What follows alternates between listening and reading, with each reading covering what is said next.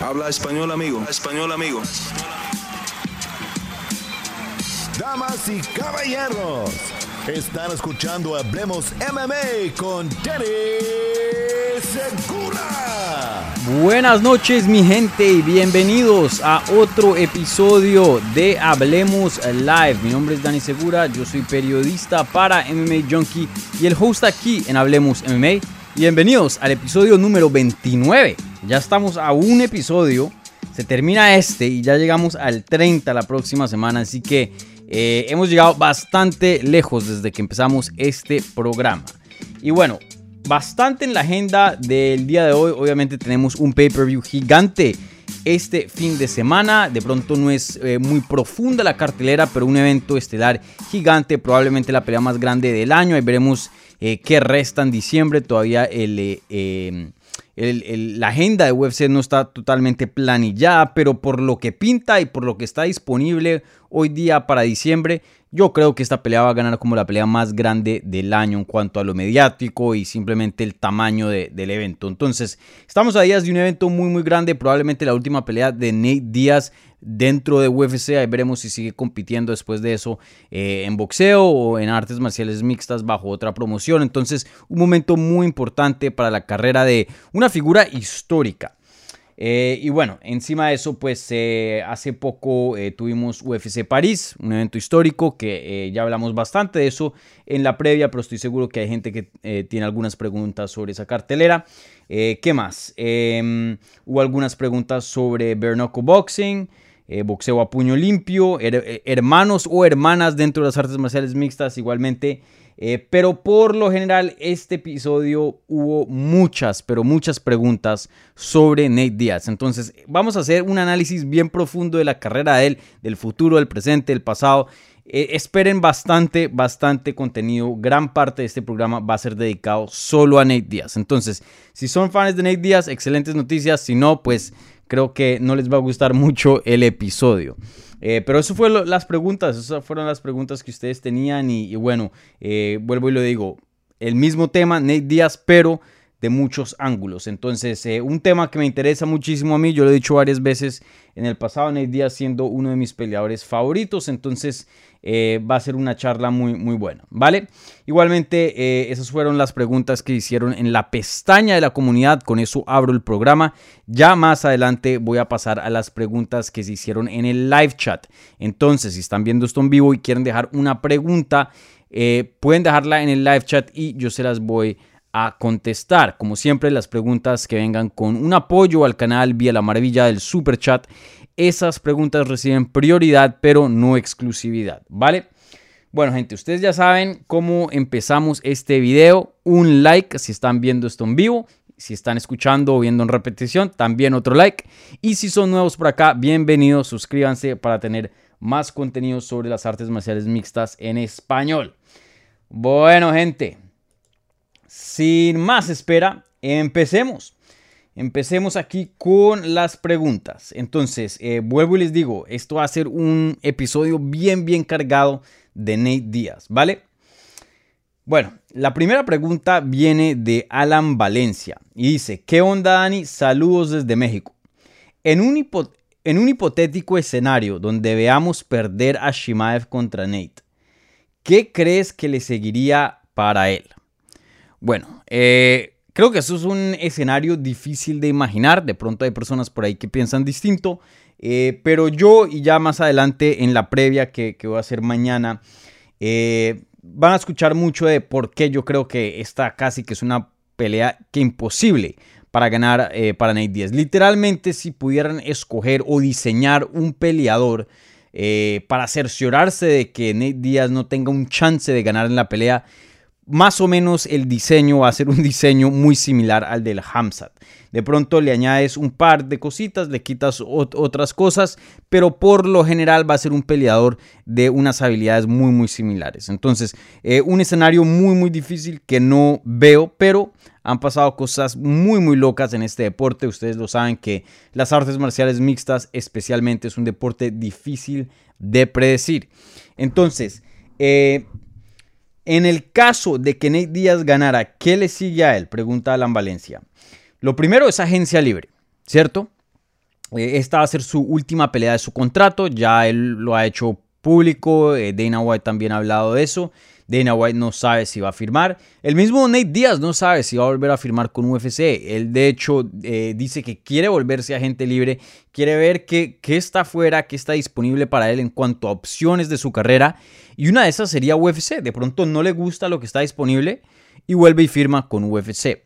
Lo que sí sé es que si gana una pelea contra Shimaev, casi que se vuelve el contendiente número uno, teniendo en cuenta que le gana un top 5 y probablemente a la amenaza más grande hoy día de las 170 libras, obviamente no contando el campeón. Y aunque haya perdido contra el campeón actual Leon Edwards, casi que lo finaliza en el quinto round. De la noche a la mañana, Nate Díaz, una victoria sobre Hamza Shimaev, se vuelve el peleador, uno de los peleadores más relevantes deportivamente en las 170 libras. Obviamente sigue eh, Kamaru Usman vigente, eh, Sean Brady, Belal Mohamed. No estoy diciendo que todas esas, esas personas se desaparecen. Pero no sería loco pensar de que de pronto UFC le quiera dar una pelea de título a Nate Diaz, especialmente si lo pueden amarrar a un contrato de 5, 6, 7, 8 peleas. Entonces, si Nate Diaz le llegara a ganar a Hamza Shimaev, creo que sí o sí UFC va a vender la casa en cuanto al contrato para tener a Nate Díaz nuevamente en su roster. Porque imagínense si Nate Díaz con una victoria en la pelea más grande del 2022, con una de las estrellas más grandes hoy día y más relevantes de este deporte, llega a tener una victoria, se puede ir a Bellator, se puede ir a PFL, se puede ir a Bernoco, se puede ir a boxeo y va a vender muchísimo. Ya de hecho, si le da una paliza y sale con una derrota terrible, aún sigue vendiendo porque sigue siendo Nate Díaz. Pero una victoria lo pondría, em, lo pondría en, otro nivel y, le daría mucho, mucho poder, mucha palanca para poder negociar, no solo con de pronto regresar a, UFC o irse a otro lugar. Entonces, eh, fácilmente se vuelve el agente libre en la historia de este deporte. No estoy hablando en recientes años, no. Literalmente en toda la historia de este deporte Nate Diaz se vuelve el agente libre más grande, más pedido, más apetecido en la historia de este deporte.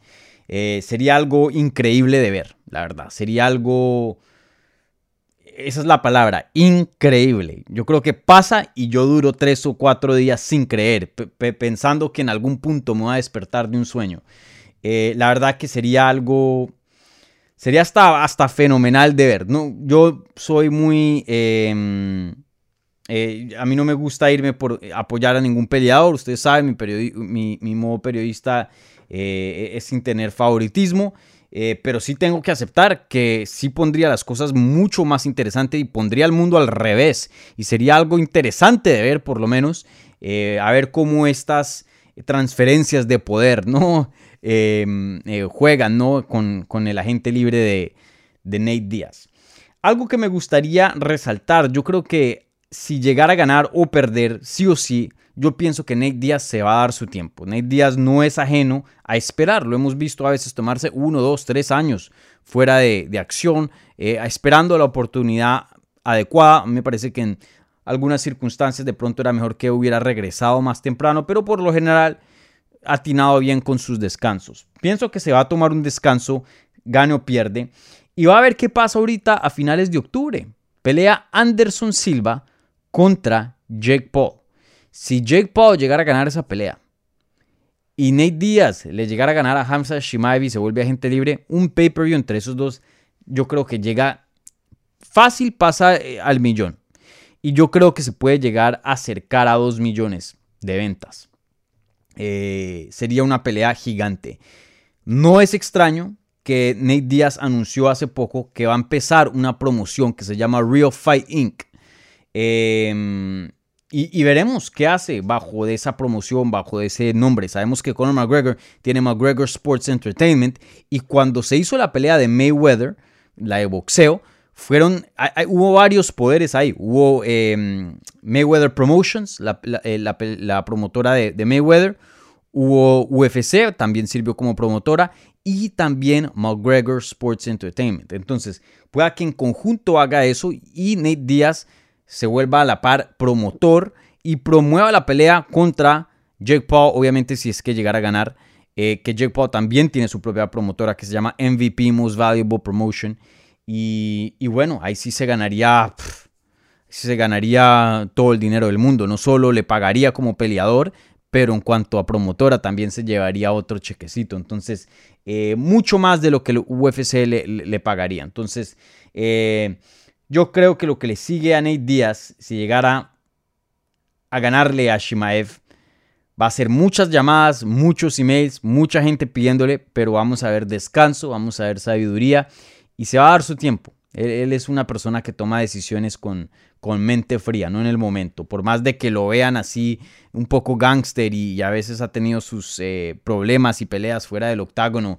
Eh, en cuanto al negocio eh, de fight business, el negocio de las peleas, Nate Diaz, una de las mejores mentes. y bueno, él no solo, también se rodea de, gente muy inteligente que, que, le ha aconsejado bien.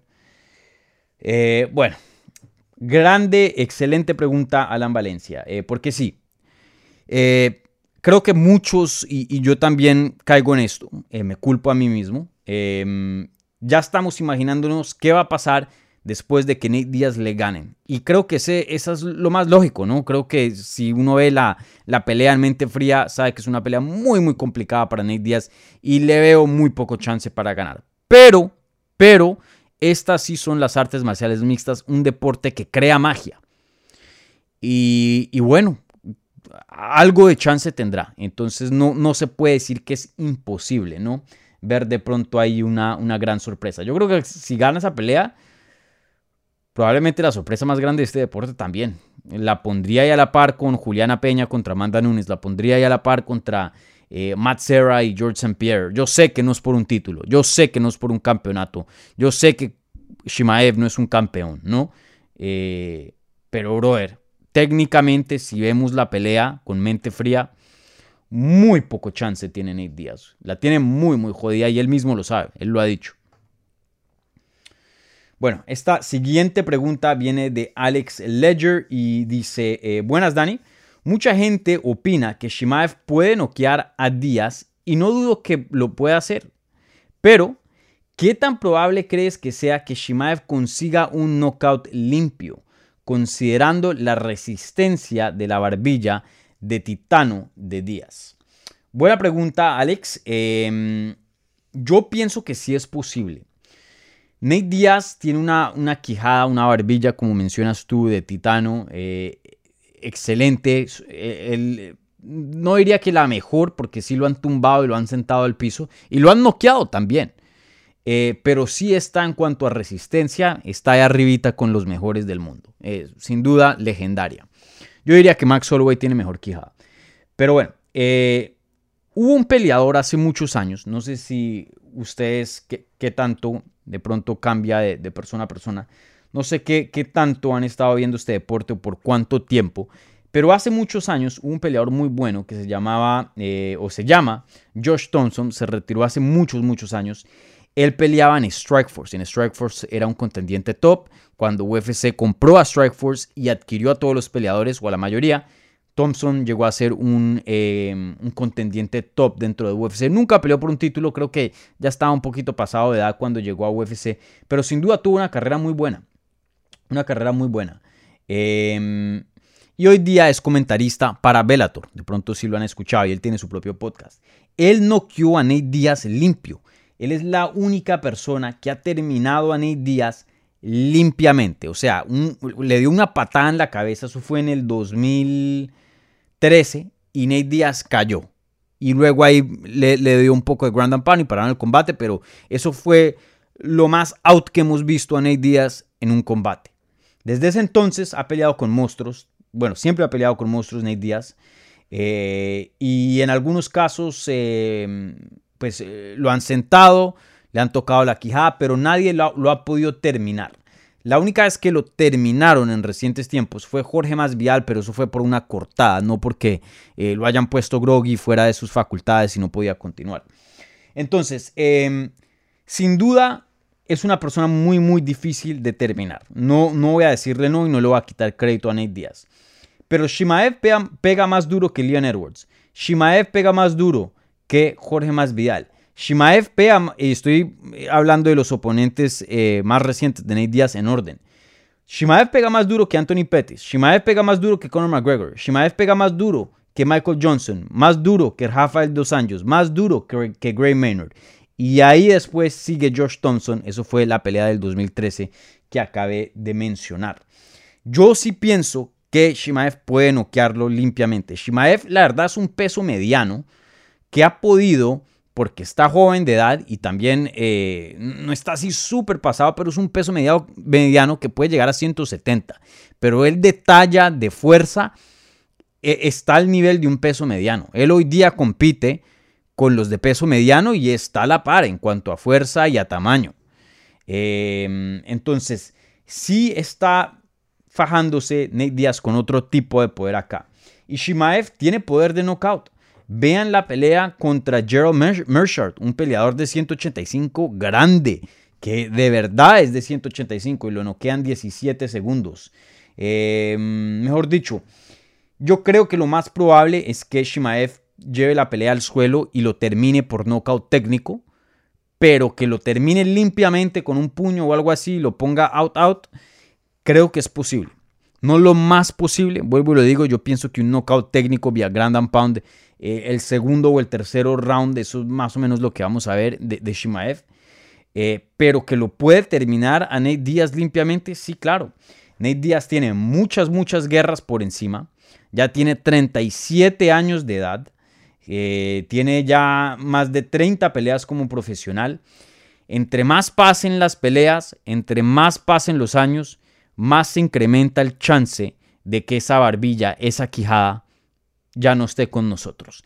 Y se ve, se ve peleadores que tienen una barbilla, una quijada fenomenal de hierro y de, una, de un día para otro eso cambia. Vean a Chuck Liddell, vean a Cody Garbrandt, eh, ¿quién más? Vean a Tony Ferguson, eh, el mismo Johnny Walker que compite en esta cartelera. Eh, hay muchos, hay muchos, muchos ejemplos de peleadores que de un día para otro ya el cuerpo no les da más. ¿Será esta la pelea contra Shimaev? No lo sabremos hasta que pase, pero claro que hay un buen chance. Especialmente si tienes en cuenta, vuelvo y lo digo, el millaje y la edad. Entonces sí, a Nate Díaz lo pueden em, finalizar limpiamente. Víctor Sánchez Castro. Hola Dani, si Nate Díaz se retira el sábado, ¿cuál será su legado dentro del deporte?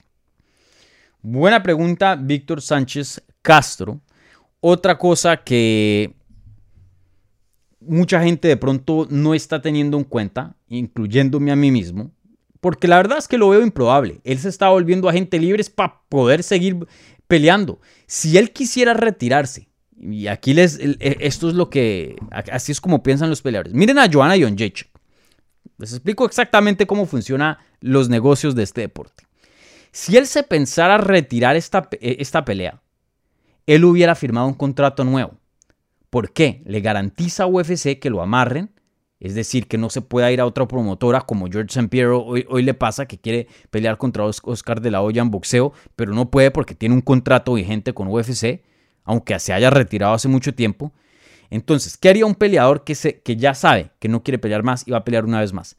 Firma un contrato nuevo con UFC, le garantiza a UFC que no se va a la competencia y se garantiza que en su última pelea se gane más dinero que, lo que se hubiera ganado en su contrato viejo. Eso fue lo que hizo Joanna Jacek contra Zhang Wei Li. No sé cuántas peleas tenía en su contrato, pero creo que muy pocas. Entrando a esa pelea ya dijo, si esta es la última vez que voy a pelear, pues ganemos eh, eh, eh, lo más dinero posible, el, el sumo más grande posible. Entonces, ¿qué? Firmemos un contrato, añádeme 5 o 6 peleas, no importa, yo me voy a retirar, no tengo planes de, ni pelear para Bellator, de ser agente libre, de, testear por aquí, probar por, allá. Entonces le incrementan el pago y se retira. Ahora, Nate Díaz está probando agencia libre. Es decir, UFC probablemente le ha ofrecido mucho más dinero para esta pelea que lo que tiene pactado en el contrato. Pero Nate Díaz está diciendo, no, no, no, yo termino mi contrato porque ya siendo agente libre, pueda que yo gane más de lo que me están ofreciendo para firmarme y amarrarme más. Entonces, no, no veo que, que, que Nate Díaz se retire por la manera de que está tratando sus negocios. Ahora, que hay un chance, claro, vuelvo y lo digo, todo es posible. Pero supongamos, en este caso, Víctor, para contestar tu pregunta, que Nate Díaz se llegara a retirar. Creo que el legado de él es muy, muy importante. Muy importante para, para muchos sectores dentro de este deporte, pero creo que especialmente para los peleadores. Creo que es un gran ejemplo y, una gran prueba de que tú puedes llegar a ser un peleador súper exitoso, uno de los más exitosos dentro de la historia de este deporte sin ser campeón. Y cuando digo éxito, lo digo en el espíritu del deporte. ¿no? El él no llegó a ser campeón, entonces en cuanto a técnica no es el mejor, no llegó a ser campeón, no llegó a decir yo soy el mejor del mundo en este momento. Pero esto en inglés, y no hay una palabra en español para, para este término, pero lo que, lo que estamos viendo se llama price fighting, que en términos literales eh, traslada a, a, a pelear por premio o, pelea por premio. Esto es lo que es. El juego de esto es pelear, hacerse lo más famoso posible y lo, lo más, o sea, llegar a las alturas más grandes y, ganar el número de, de, dinero más grande. Ahora, usualmente el título te lleva a esas alturas o es una herramienta que ayuda al 95% de los peleadores a llegar a eso. Volverse famoso porque eres el mejor, tienes un título y eso usualmente pues trae mucho dinero. Nate Díaz ha logrado eso sin un cinturón, sin ser campeón. ¿Cómo lo ha hecho? Teniendo peleas emocionantes, sabiendo negociar, teniendo una buena marca fuera de, de, la jaula, siendo real, y no lo digo gangster, pero real en cuanto a no poner un show fake, un show de mentira, no. Él, es quien es. Y, ha, ha, logrado hacer uno de los peleadores que más vende pay-per-views, que más ha encabezado, que más tiene importancia, que, todo el mundo quiere pelear, de los más famosos, de los que más ha ganado dinero, y nunca ha ganado un título. Y de hecho ha perdido muchísimo dentro de UFC. Nate Díaz tiene 13 em, derrotas como profesional y apenas 20 victorias. Imagínense. Creo que eso despierta mucho que sí, el título es importante y no le voy a quitar valor al título. Pero hay maneras de tener mucho éxito dentro de los deportes de combate sin ser campeón. Nate Díaz es una prueba de eso. Una prueba de eso. Entonces, em, el legado yo creo que e, e, es mucho, ¿no? También eh, hablando en cuanto al, a, las etapas tempranas de su carrera, él tuvo muchos problemas donde otros peleadores ganaban mucho más dinero que él. él. tenía un contrato pero pésimo y parte de eso fue porque ganó The Ultimate Fighter. Los que ganan ese show The Ultimate Fighter les dan unos contratos larguísimos por muy poco dinero. Ya por eso hoy día muchas personas no quieren ir a The Ultimate Fighter y prefieren entrar por Contender Series o una pelea de corto aviso, etcétera, etcétera, etcétera. Pero el legado de Nate Diaz, eh, o sea, es muy complejo, es muy complejo y, muy largo. Pero diría yo que lo principal es eso. Uno de los peleadores más, el peleador más exitoso de la historia de este deporte que no, no haya sido campeón. No hay nadie más que no haya ganado un título que haya tenido el éxito de Nate Diaz. De hecho, hay muchos campeones hoy día que ni siquiera han tenido el éxito de Nate Diaz. El mismo Leon Edward, eh, Camaro Usman por mucho tiempo estaba pidiendo a, a, Nate, eh, a Nick Díaz, el hermano de Nate, o a Nate Díaz, Tyron Woodley siendo campeón, pedía a, a Nate Díaz o a Nick Díaz de, como peleas. Como si ellos fueran los campeones, como si ellos fueran los contendientes número uno pidiendo al campeón. Brother, lo, que Nate Díaz ha hecho sin un título es increíble. La verdad que... Eh, increíble. Y quién sabe si se vuelva a ver. quién sabe. Chael Sonnen tuvo una carrera muy exitosa sin ser campeón, sí, claro. Ahí hay otros, ahí hay varios que, han sido muy, muy exitosos, pero Nate Díaz está en otro nivel.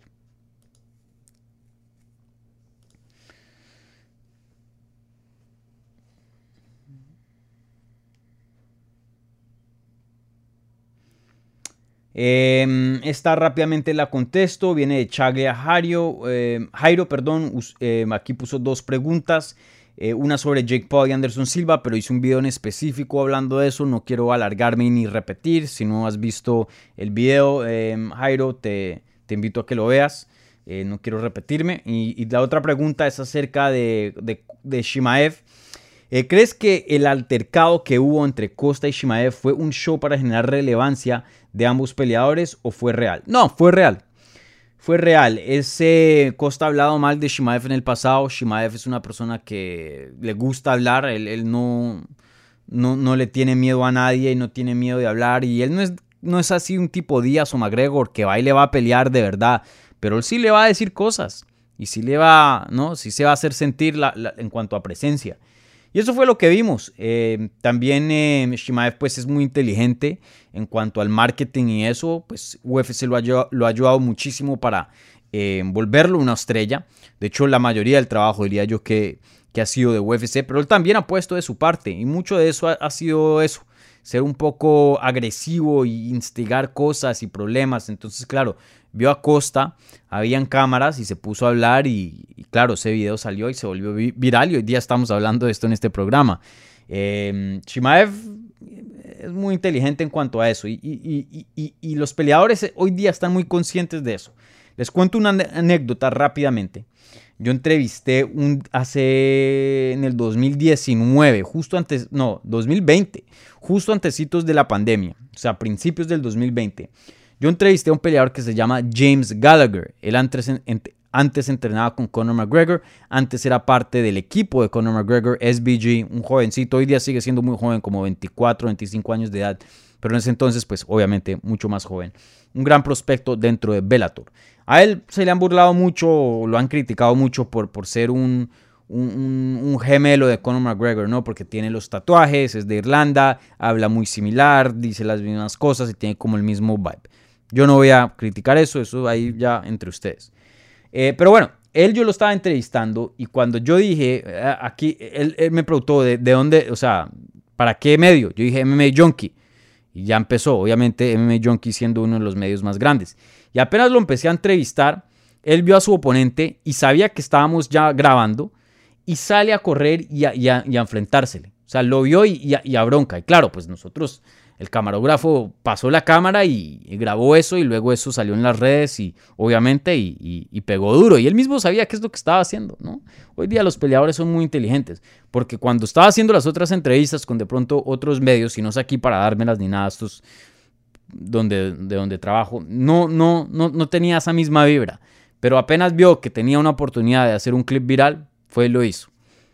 Pero bueno, eh, los peleadores hoy día ya, ya piensan mucho en lo de las redes, lo del marketing y todo eso. Eh, entonces, no creo que haya sido un show, pero saben que es parte del show. Que James Gallagher le caía mal su oponente. En ese tiempo, em, eh, algo Eleanor se llamaba. Claro que sí. Que Shimaev le cae mal Costa, que un día le gustaría pelear con él. Y claro que sí. Pero también todo eso influye. Bueno, esta pregunta viene de Jesús y les advertí les advertí. Este episodio bien, bien cargado de Nate Díaz. Jesús M pregunta, saludos, Dani.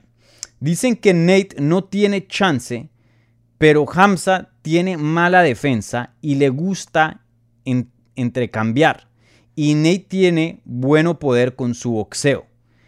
¿Crees que Hamza vaya a arriesgarlo y solamente probar puro stand-up? Eh, buena pregunta. Creo que si hay un chance para que Nate Díaz gane esta pelea, Nate Díaz va a tener que poner absolutamente todo y más de su parte. Y a la misma vez Hamzat va a tener que su parte para poder ver a Nate Díaz eh, como ganador en este combate. ¿Y a qué me refiero cuando digo eso? Es no pelear inteligente. Si Hamzat pelea con un chin de inteligencia, este combate está casi que garantizado. Ahora, si se pone a loquear porque quiere dar un show, porque quiere ser gángster, porque eh, quiere ser emocionante, quiere dar una pelea del año, aún pienso que si pelea loco y pelea de la manera más estúpida del mundo, pienso que le gana Nate Díaz. De puño a puño, de, mano a mano, Hamzat gana. Ahora, pero sí le incrementa el chance de poder perder. Sí, claro. Si decide no usar su lucha, si decide no usar, usar su tamaño y se dan los dos a boxeo, yo todavía pongo mi dinero en Hamzat. Es más rápido, tiene más poder, tiene mejor eh, aguante de quijada. Eh, se los aseguro, muchos de los puños que Burns le conectó a Shimaev se los comió enteritos. A Nate Díaz lo sientan o lo noquean. Burns pega durísimo. Entonces, si pelea como loco Shimaev, sí creo y a la misma vez Nate Díaz puede llegar a tener la mejor noche, la mejor em, noche de su carrera, creo que sí tiene un chance. Creo que sí tiene un chance, pero vuelvo y lo digo, las circunstancias tienen que estar casi que perfectas y aún así de pronto ni siquiera alcanza. Entonces, eh, no tiene mala defensa, pero puede pelear no inteligente, que es diferente. O sea, él tiene la capacidad para pelear inteligentemente, pero él a veces decide, y vimos en la pelea de Burns, pudo haber manejado la pelea mucho mejor, pero no sé por qué no lo hizo. Y el corner de él le estaba gritando, hey, no pelees así, no pelees así, por favor, esto, lo otro. Y él no, no quiso hacer caso. Ya eso es cuestión de él. Pero miren, si, si Burns no pudo noquear a Shimaev de pie, no creo que Nate Díaz lo pueda hacer. Claro, todo es posible, pero Ahí veremos, ahí veremos. Algo que sí quiero añadir, y esto no es parte de la pregunta, pero yo he estado pensando esto en los últimos días, en el último día y medio. Pienso que pueda que veamos una pelea donde Hamza Shimaev, por respeto, cargue a Nate Díaz. Es decir, y lo hemos visto. Un gran ejemplo fue cuando Mayweather peleó contra Conor. Mayweather le pudo haber dado desde el principio a Conor McGregor, pero no quiso hacer la pelea más emocionante y en una manera subir a Conor McGregor, pero cerciorándose también de que él va a ganar. Y lo dejó que ganara rounds. Entonces todo el mundo se estaba poniendo la pelea medio interesante. Pero eso es porque Mayweather no estaba peleando con todo. Igualmente vimos cuando Adesanya, por respeto, peleó contra, eh, contra Anderson Silva. Ustedes hoy día me pueden decir de que Adazaña no tiene el poder, no tiene la técnica y el nivel para noquear a un Anderson Silva con 46 años de edad? Brother, Uriah Hall y otros peleadores que son mucho menos que Israel Adesanya lo hicieron. Ustedes me están diciendo que cuando peleó a él no, él no pudo hacerlo, no. Le dio su respeto, le dio tiempo para que, o sea, eh, de alguna manera lo ayudó a lucir bien, pero cerciorándose de que él gane. Hamzat ha hablado de qué tanto respeta a Nate Díaz. Hamzat ha hablado de qué tanto admira a Nate Díaz, aunque él dice, le va a quitar la cabeza. Pero es uno de los pocos peleadores, o diría que el único con quien se ha enfrentado que, lo ha respetado y ha dicho, este es uno de los más gangsters y ha estado peleando en esta compañía por 15 años, esto, lo otro. Y no es algo que me estoy inventando. Vayan y vean las entrevistas en inglés. Veo un chance de hacerle un, un favor, un sólido a Nate Díaz por respeto. Brother, te voy a ganar brother, te voy a dar una paliza, pero peleemos en el boxeo, te voy a dar tus momentos, pero no te voy a destrozar, no te voy a derribar y finalizar en el primer asalto. No sé, no sé qué tanto Shimaev piensa en eso, pero sí creo que haya un chance donde, le, haga ahí el favorcito. Y nunca lo va a admitir Shimaev, creo. Los peleadores usualmente cuando hacen eso nunca lo admiten. Pero pueda que sí. Pueda que sí. Si hoy le preguntas a, a, a hey, ¿tú, tú medio la tomaste suave con Anderson Silva. No, no, no. Yo duro, pero eh, todo el mundo sabe. Todo el mundo sabe. ¿Será eso que pasa? No sé, pero estaba pensando eso en, estos últimos días. Oh, eh, cuenta de Republicano 01. ¿Crees que Nate haga tap out al comenzar el combate y se vaya como un gángster? Bueno, para mí eso no tiene nada de gángster. Eh, que es posible, mm, bueno, todo es posible, vuelvo y lo digo, pero lo veo muy improbable. Creo que hasta deben haber cosas legales acerca de eso, porque es como tirar una pelea. Creo que de pronto podrán haber cosas legales en el contrato de, de que lo puedan demandar o extender el contrato, no sé pero no estoy 100% seguro si eso es legal. O sea, si literalmente se suba al octágono, peleen y haga y se acabe la pelea. No estoy tan seguro de qué tan legal sea. Sería, sería, imagínense si hiciera eso. Pero no creo que lo haga. Nate va a intentar ganar la pelea. Ese es Nate. Ese es Nate. Nate, eh, eh, Nate no se rinde. Él siempre dice, kill or be killed. Muerte, o sea, a matar o que me maten. Él no va a hacer algo así. No, no está en el ADN de Nate Díaz.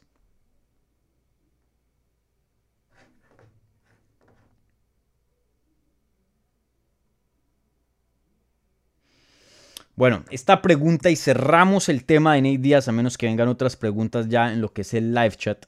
Eh, pero cerramos el tema de Nate Díaz por lo menos en el Community Tab. Eh, y lo cerramos con una muy buena pregunta que tiene que ver, pero a la misma vez no. Y esta pregunta viene de Jesús Urciaga. Dice, ayer los hermanos Bonfin se llevaron el contrato en Dana White Contender Series. Se les ve un futuro prometedor. Hablando de hermanos, y antes de la última pelea de Nate, ¿Cuáles son tus hermanos o hermanas favoritos del octágono? Díaz, Usman, Burns, Figueredo, Shevchenko, Nogueira o algún otro que se me pase? Saludos, Dani. Muy buena pregunta, eh, no se ven muy a menudo. Em, yo diría que pues el dúo de hermanos favorito mío y probablemente el más exitoso de pronto o el más famoso, obviamente van a ser los hermanos Díaz. Si has estado viendo el deporte por poco tiempo, Nate Díaz se ve como la estrella más grande y Nick Díaz más o menos como no muy conocido. Pero si has estado viendo el deporte por mucho tiempo, es totalmente lo opuesto. Nick Díaz por muchos, muchos años era el jefe de ese clan. Era la estrella. Nate no era tan famoso. Nick Díaz era la estrella. Él llegó a ser campeón de Strikeforce. Él peleó en UFC, él peleó en, en, Dream eh, y tuvo combates gigantes.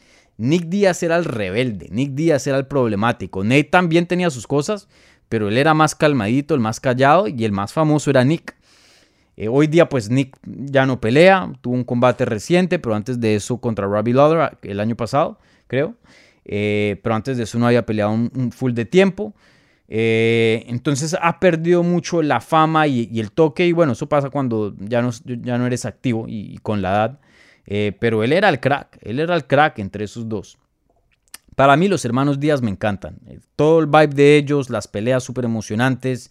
Eh, tienen una, eh, perspectiva distinta a este deporte. Y, y, y es como ver el deporte a través de otros ojos cuando uno los escucha a, a ellos hablar. La manera de cómo ellos ven peleas y cómo ellos piensan que las peleas se deberían juzgar es muy muy interesante. No estoy 100% de acuerdo con lo que dicen, pero a veces sí me dejan pensando con ciertas cosas que, que dicen, especialmente en la manera de, juzgar combates. Y bueno, ese es todo un tema larguísimo que aquí me puedo quedar toda la noche hablando de eso. No lo voy a hacer, si quieren que lo haga, pues pregunten ahí en, en, em, en las preguntas del live chat. Pero contestando tu pregunta, Jesús, para mí los hermanos Díaz son los mejores. Usman y su hermano, su hermano no es muy bueno, la verdad. Bueno, veremos a ver qué hacen UFC, pero por ahora no ha hecho mucho en este deporte. Entonces, ese yo lo cruzaría. Los hermanos Burns, buenos. Los hermanos Figueredo, buenos. Mi lista sería los hermanos Díaz de primero. Después de eso, yo pondría a los hermanos Pettis. Sergio es campeón de Bellator y Anthony llegó a ser campeón de UFC, muy, muy buenos. Eh, después Shevchenko, Valentina muy muy buena, la hermana también buena, pero no, nunca llegó a ser campeona por ahora. Y no creo que llegue a ser. No, perdón. Hermanos Díaz, hermanos Petis, los hermanos Noguera, Shevchenko, y luego ahí sí pondría a Figueredo o a Burns, y de últimos en esa lista pondría a, los hermanos Usman, la verdad. Bueno, ahora voy a contestar rápidamente, terminar las preguntas de... Em, unas preguntas aquí eh, de la pestaña de la comunidad. Em, bueno, contesto esta porque me parece relevante. Qué pena por, eh, por no cumplirles aquí lo, que había dicho. La última pregunta de Nate Díaz. Dani, ¿qué, ¿qué, estrategia le pondrías a Nate para vencer a Hamzat? Sabiendo de que Hamzat hoy por hoy es mucho mejor que Nate Díaz. Bueno, hablemos rápidamente y entremos y vamos a entrar esto eh, más en detalle y, le preguntaré a, la persona que, te, que voy a tener como invitado mañana en la previa que es de Green Fits, Oscar de Green Fits.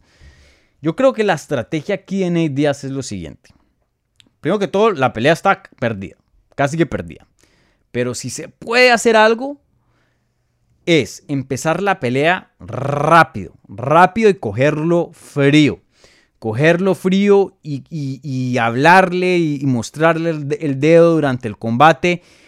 Meter a Hamzat en un estado que no esté peleando inteligentemente. Retarlo. Eres hombre, no luches. Obviamente eso no es verdad. La lucha es más que válida en este deporte. Pero digo, si yo fuera Nate Díaz. Y ponerlo a boxear. Aún así yo pienso que Nate Díaz pierde en el boxeo, pero tiene más chance que en el suelo. En el suelo se lo comen vivo. Nate Díaz no tiene ni una pestaña para someter a, Shimaev. No va a pasar. Olvídense de eso. Eh, y, yo, y no me, no me he olvidado de la apuesta que, dije hace unos episodios atrás. Si Nate Díaz llegara a ganar, yo me, yo me tatúo 209 en honor a Nate Díaz. Aquí dicho. Lo que yo le diría a Nate Díaz para ganar, empiece la pelea de 0 a 60. Inmediatamente. Y que de pronto lo coja frío y lo sorprenda con algún puño o algo. Pero ponga, o sea, póngale toda la presión de inmediato. Eso de esperar, de tomarse su tiempo, olvídese. Le van a dar una paliza más alargada, más lenta. Como dice Nate Díaz ahí sí, killer be killed, salga a matar. Y si lo noquean, lo noquean.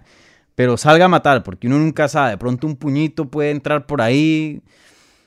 Quién sabe. Pero eso es lo que diría yo eh, para Nate Díaz. He escuchado la estrategia y Vicente Luque por aquí dio eh, esa opinión y, yo saqué un videito y, lo subí al canal, no sé si lo vieron.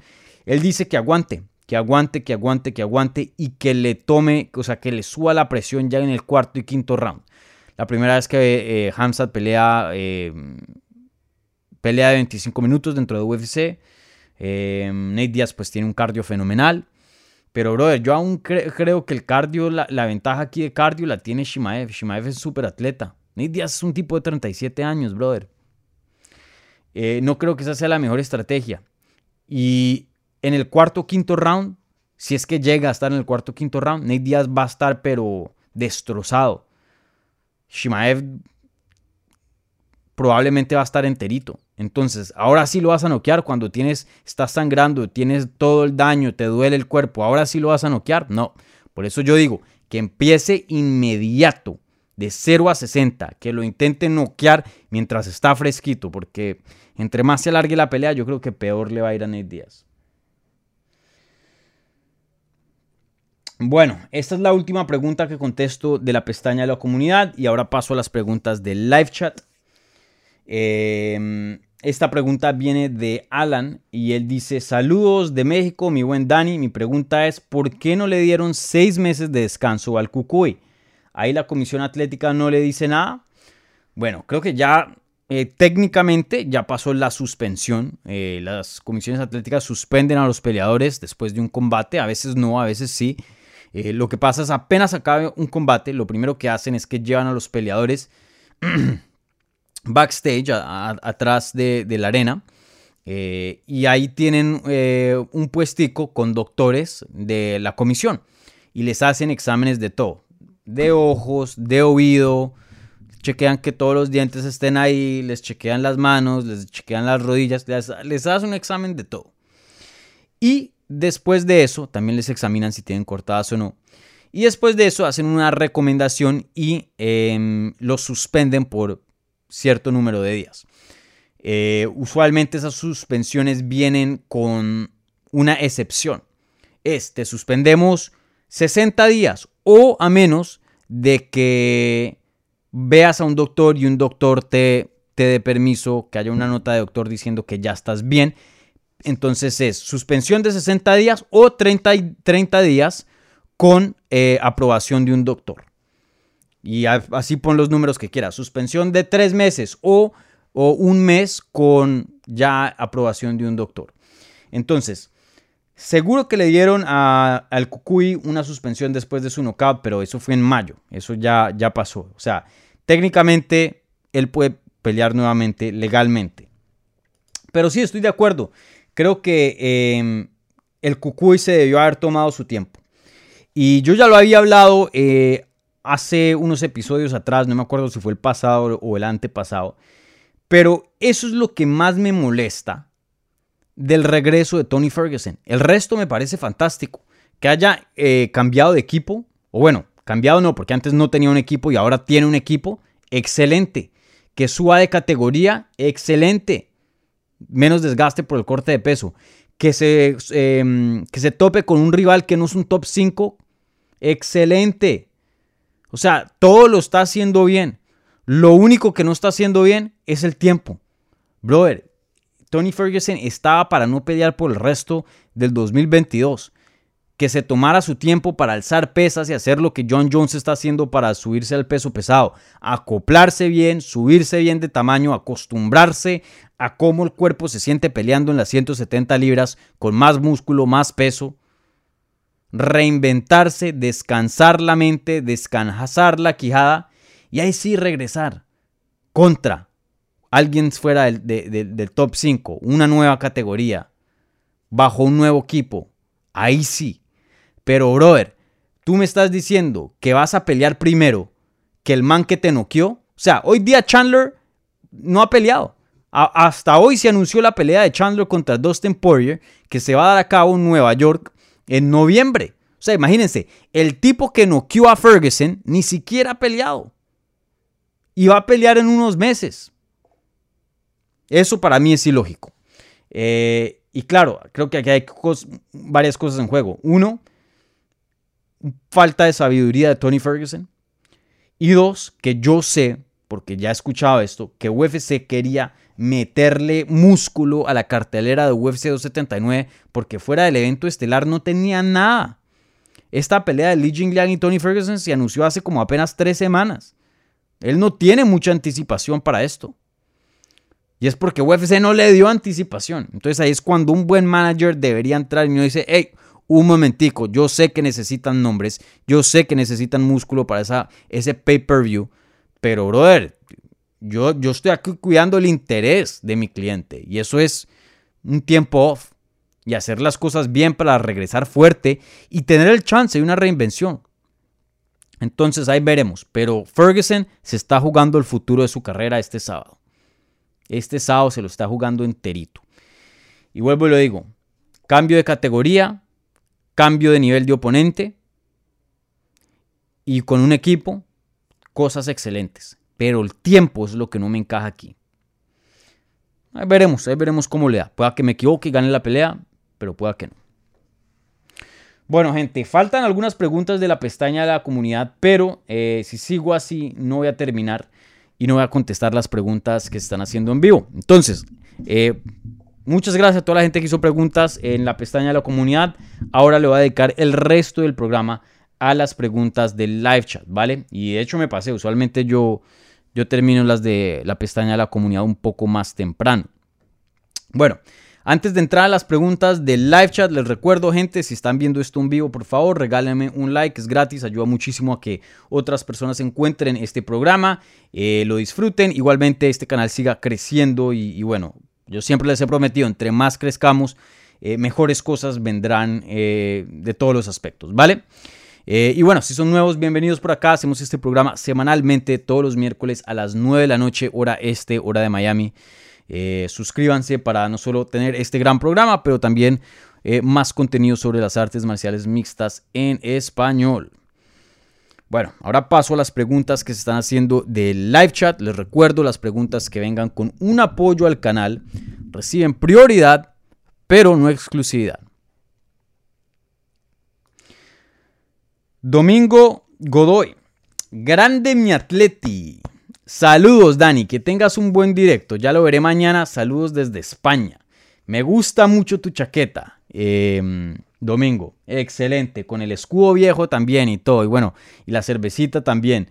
Sí, el Atleti, ser fan del Atleti se sufre. Se sufre, se sufre, se sufre. Qué partido más sufrido que tuvo hoy contra el Porto. Mejor dicho, más sufrido que imposible. Eh, ese es el ADN del Atleti, sufrir, sufrir y sufrir.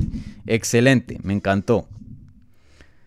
Aupa Atleti, ahí vamos, vamos a ver qué tan lejos podemos llegar. Ah, Suárez, aquí llegando temprano, pone. Muy bien.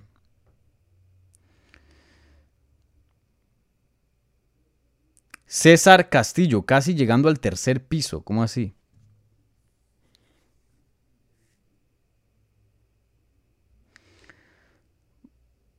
No sé si están hablando de mí o de ustedes. 29 y tú. ¿Tienes 29 años de edad? No sé si le preguntan a César o a mí. Yo tengo 29. Cumplo 30 ahora en el 17 de septiembre, imagínense. La próxima semana. El próximo sábado ya, ya tendré 30 ya me despido de mis 20. ¿Cómo se pasa el tiempo?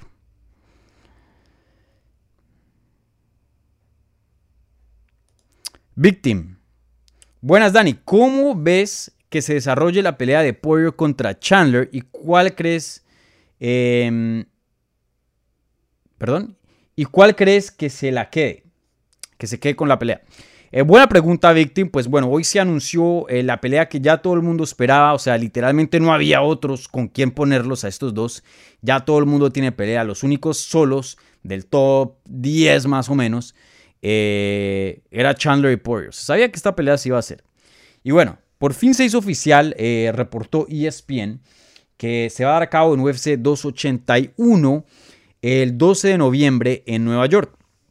Y bueno, una pelea muy muy buena, un peleón, una pelea que promete muchísimo, mucha mucha acción. Me encanta este combate. Y, una pelea muy buena, una pelea muy buena. La verdad no sé. Creo que el peleador más versátil aquí es Chandler, pero el peleador con mejor striking es Poirier. Y Chandler aunque es un peleador muy muy bueno, a veces no pelea muy inteligente. O no es que no pelee muy inteligente, pero él creo que en su mente a veces se pone en, circunstancias donde pone prioridad dar un buen espectáculo o dar un espectáculo como prioridad y después viene la victoria. En mi opinión, él le puede ganar a Gagey. Cuando peleó con Gagey ganó el primer round. Y él tiene la lucha y tiene la inteligencia y tenía las habilidades para ganarle a Gagey. Pero se puso a pelearle la pelea de Gagey. Dedémonos puño por puño, cero defensa, solo ataque. Y ahí terminó perdiendo. Pero que él es mejor que Gage, creo que lo vimos en ese primer asalto.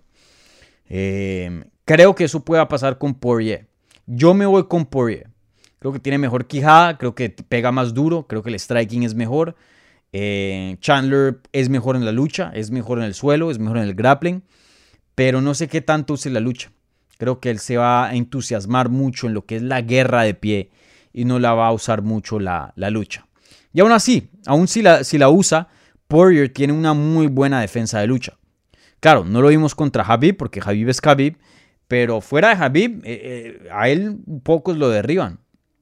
A él poco los controla porque em, él tiene una defensa de takedown muy buena y tiene también buenas sumisiones. Él, es muy bueno en jiu-jitsu, aunque no lo use su jiu-jitsu eh, muy a menudo, por lo menos en recientes tiempos, porque a principios de su carrera de UFC lo usaba bastante. De hecho, él sometió, si no estoy mal, a, Max Holloway. Él tiene una victoria, la primera victoria de él sobre Max Holloway, porque también le había ganado vía decisión, fue con un Dars, si no estoy mal.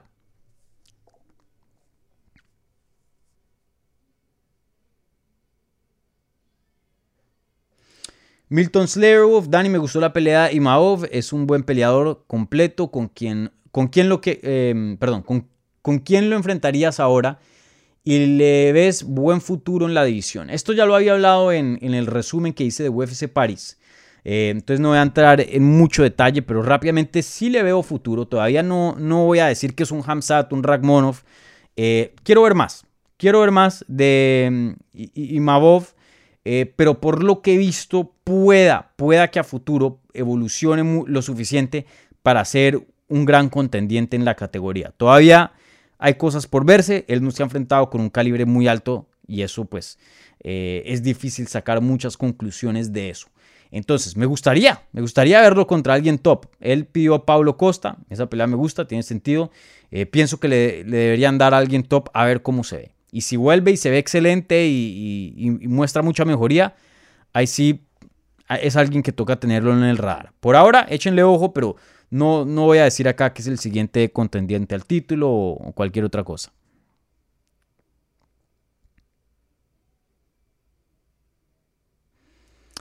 John Fer eh, Arrevalo, Dani, eh, saludos desde Venezuela, saludos. Pana.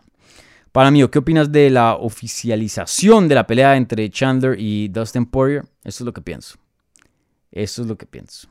Excelente, excelente pelea. Víctor Romero, saludos eh, desde Argentina, saludos. Aquí varias preguntas de UFC 279, pero recuerden, previa mañana, dos y media, no va a ser por la noche, dos y media eh, de la tarde, hora este de Miami. Así que la gente en las Américas puede verlo a una hora normalita y la gente de España, porque quería cerciorarme de que la gente de España pueda ver esto en vivo, también va a poder verlo. Porque este programa es muy tarde, como vieron eh, un comentarista aquí en... Eh, ya es muy tarde en la madrugada, entonces los de España ven esto en, en diferido.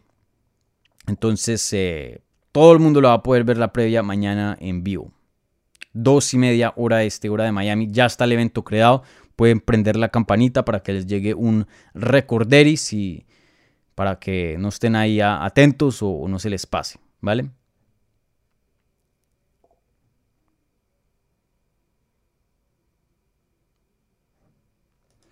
Suárez, buenas Dani, ¿crees que de perder Ferguson, sobre todo de manera dominante o, eh, o un KO, ya sea hora de que cuelgue los guantes? Sí, claro, sí, claro.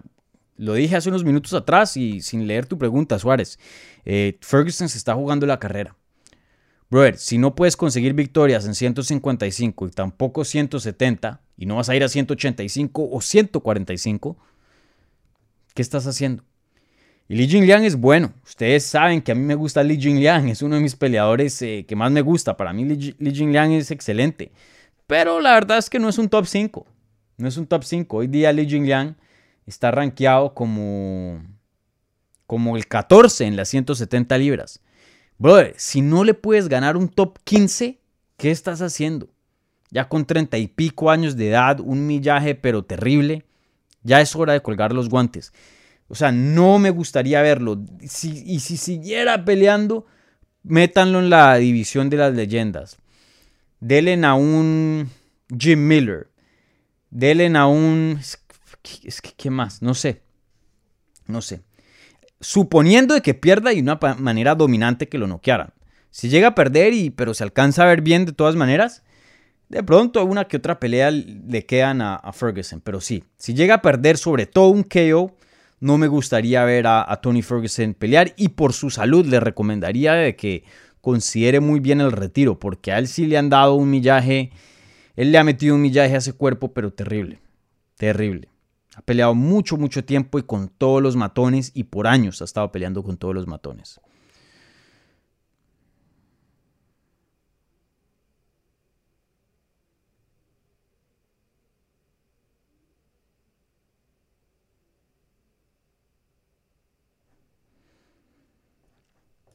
Gabriel Rodríguez, hola Dani, se sabe que Vegas no hace público las ganancias de los peleadores. ¿Crees que UFC lo puso ahí para no revelar cuánto gana hoy en día? Y lo mismo para Shimaev. Saludos, bro. Eh, no, no creo, no creo.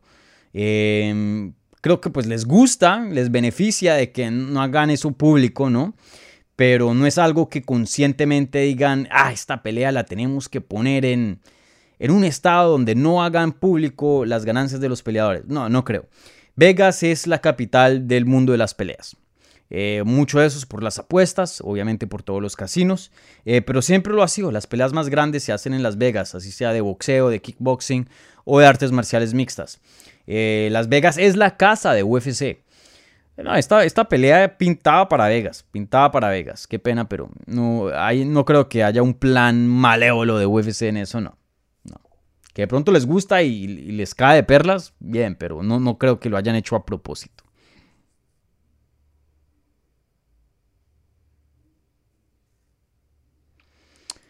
Noel Terrazas. Hola Dani, saludos desde Chihuahua, México. Excelente programa, que estés bien. Y un saludo para Hachi, que aquí está durmiendo, de hecho. El Hachi loco.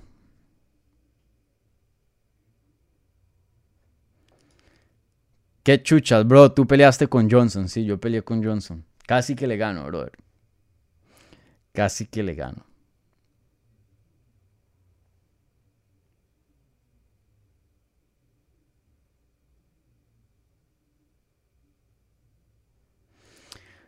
Manuel Retamosco, Retamoso, perdón.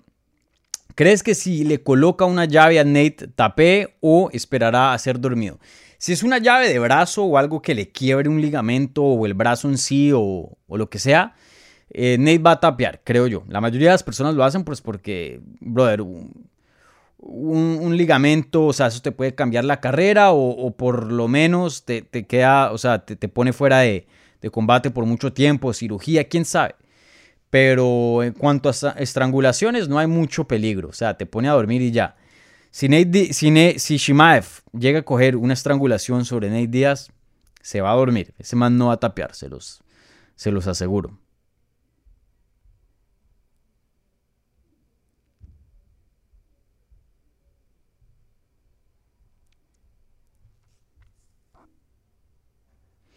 Andrés, el fanatismo de Nate Díaz va tan lejos que no se acuerdan que no gana un solo round desde el 2019. Eh, no, brother. Eh, desde el 2021, ese quinto round lo ganó. Casi que noquea a Leon Edwards en su último combate. Em, no, sí ganó un round en, su último, en su última pelea.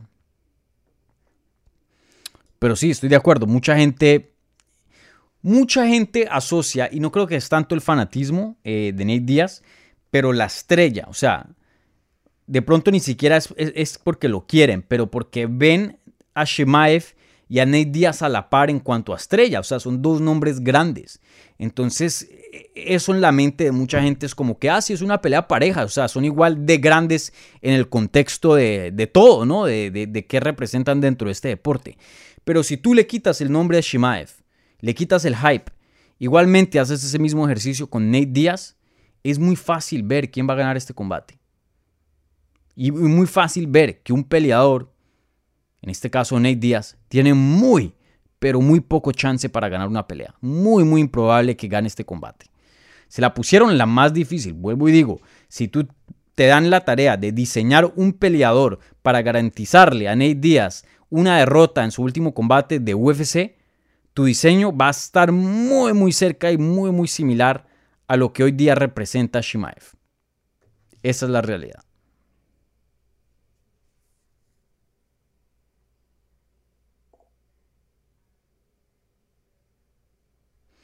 Lucas Martín López, te lo digo en argentino, Ney tiene unas repelotas, exactamente. Eso sí, eso sí, nadie le puede quitar eso a Nate Díaz. Y por eso todo el mundo lo respeta. Todo el mundo lo respeta en Nate Díaz. Por más de que te caiga bien, no te caiga bien, ese man ha peleado contra los más duros. Por años, por años. Y él mismo lo dijo en una entrevista con, con ESPN eh, ayer o anteayer. Yo no quería esa pelea y yo no quiero esa pelea. Pero yo peleo con quien quiera. Así que, F, dijo.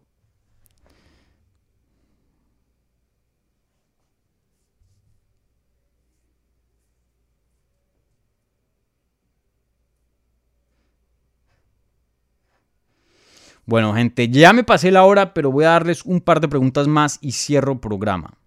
Oh, aquí hay unas del super chat, qué pena. Déjenme contesto esas. Jesús Urciaga, por aquí siempre luciéndose, un gran eh, seguidor. Muchas gracias, Jesús, por tu apoyo.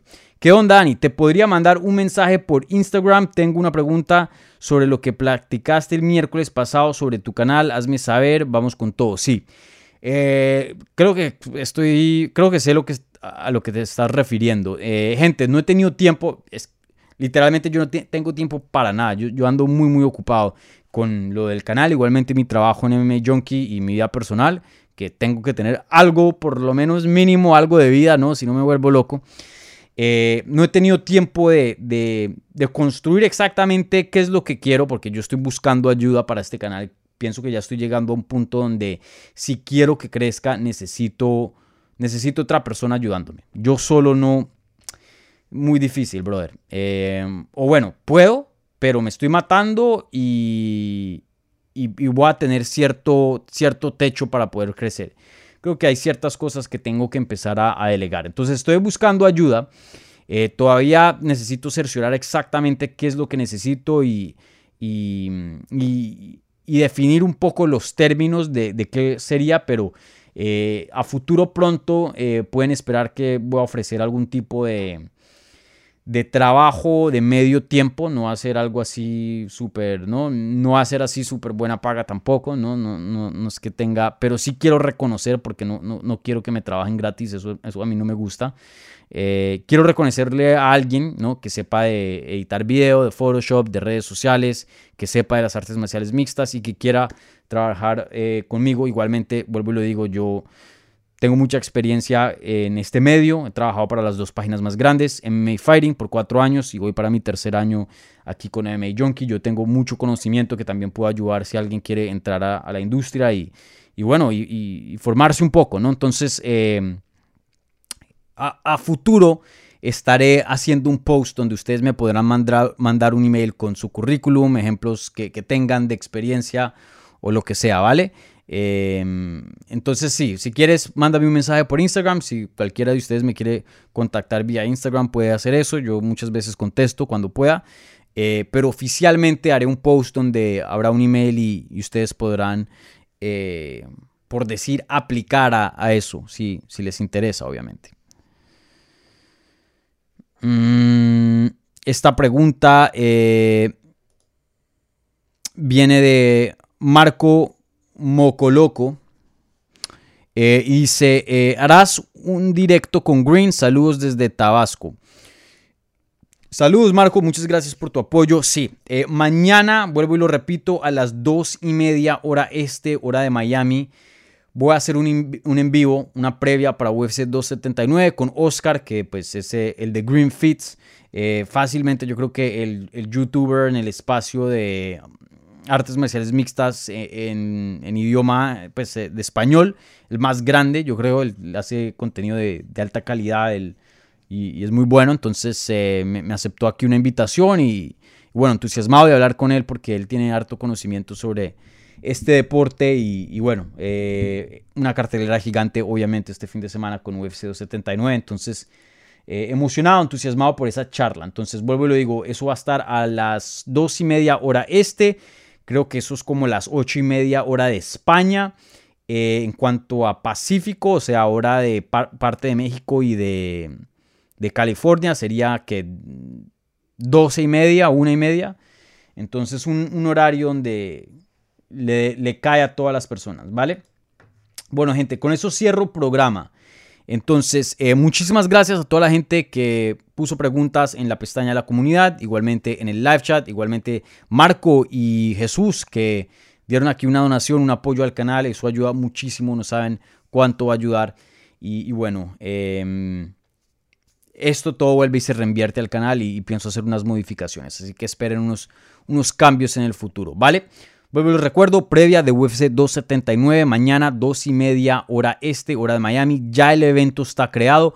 Pueden prender la campanita para que les llegue una notificación eh, justo antecitos de que eh, la transmisión salga en vivo, así pueden estar y, presenciar la previa en vivo. Si no, igualmente, pues la repetición queda en YouTube, ustedes saben.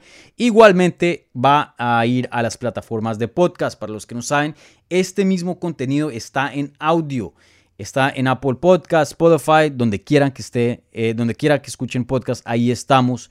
Obviamente una manera de tener el contenido más portátil eh, para que estén en el gimnasio, en el carro y puedan también estar ahí a tantos de, lo que hacemos aquí en este canal, ¿vale? Como siempre, síganme a mí en todas las redes sociales, Twitter, Instagram y Facebook en arroba Dani Segura TV. Igualmente pueden seguir al canal en arroba Hablemos ¿vale?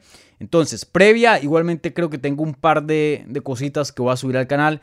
Eh, ahí estoy esperando a, ciertos detalles, pero sí o sí esperen esa previa de UFC 279. Vuelvo y repito, mañana a las 2 y media, hora este. Vale, gente, un abrazo gigante. Em, que tengan una buena noche y nos vemos pronto. Chao.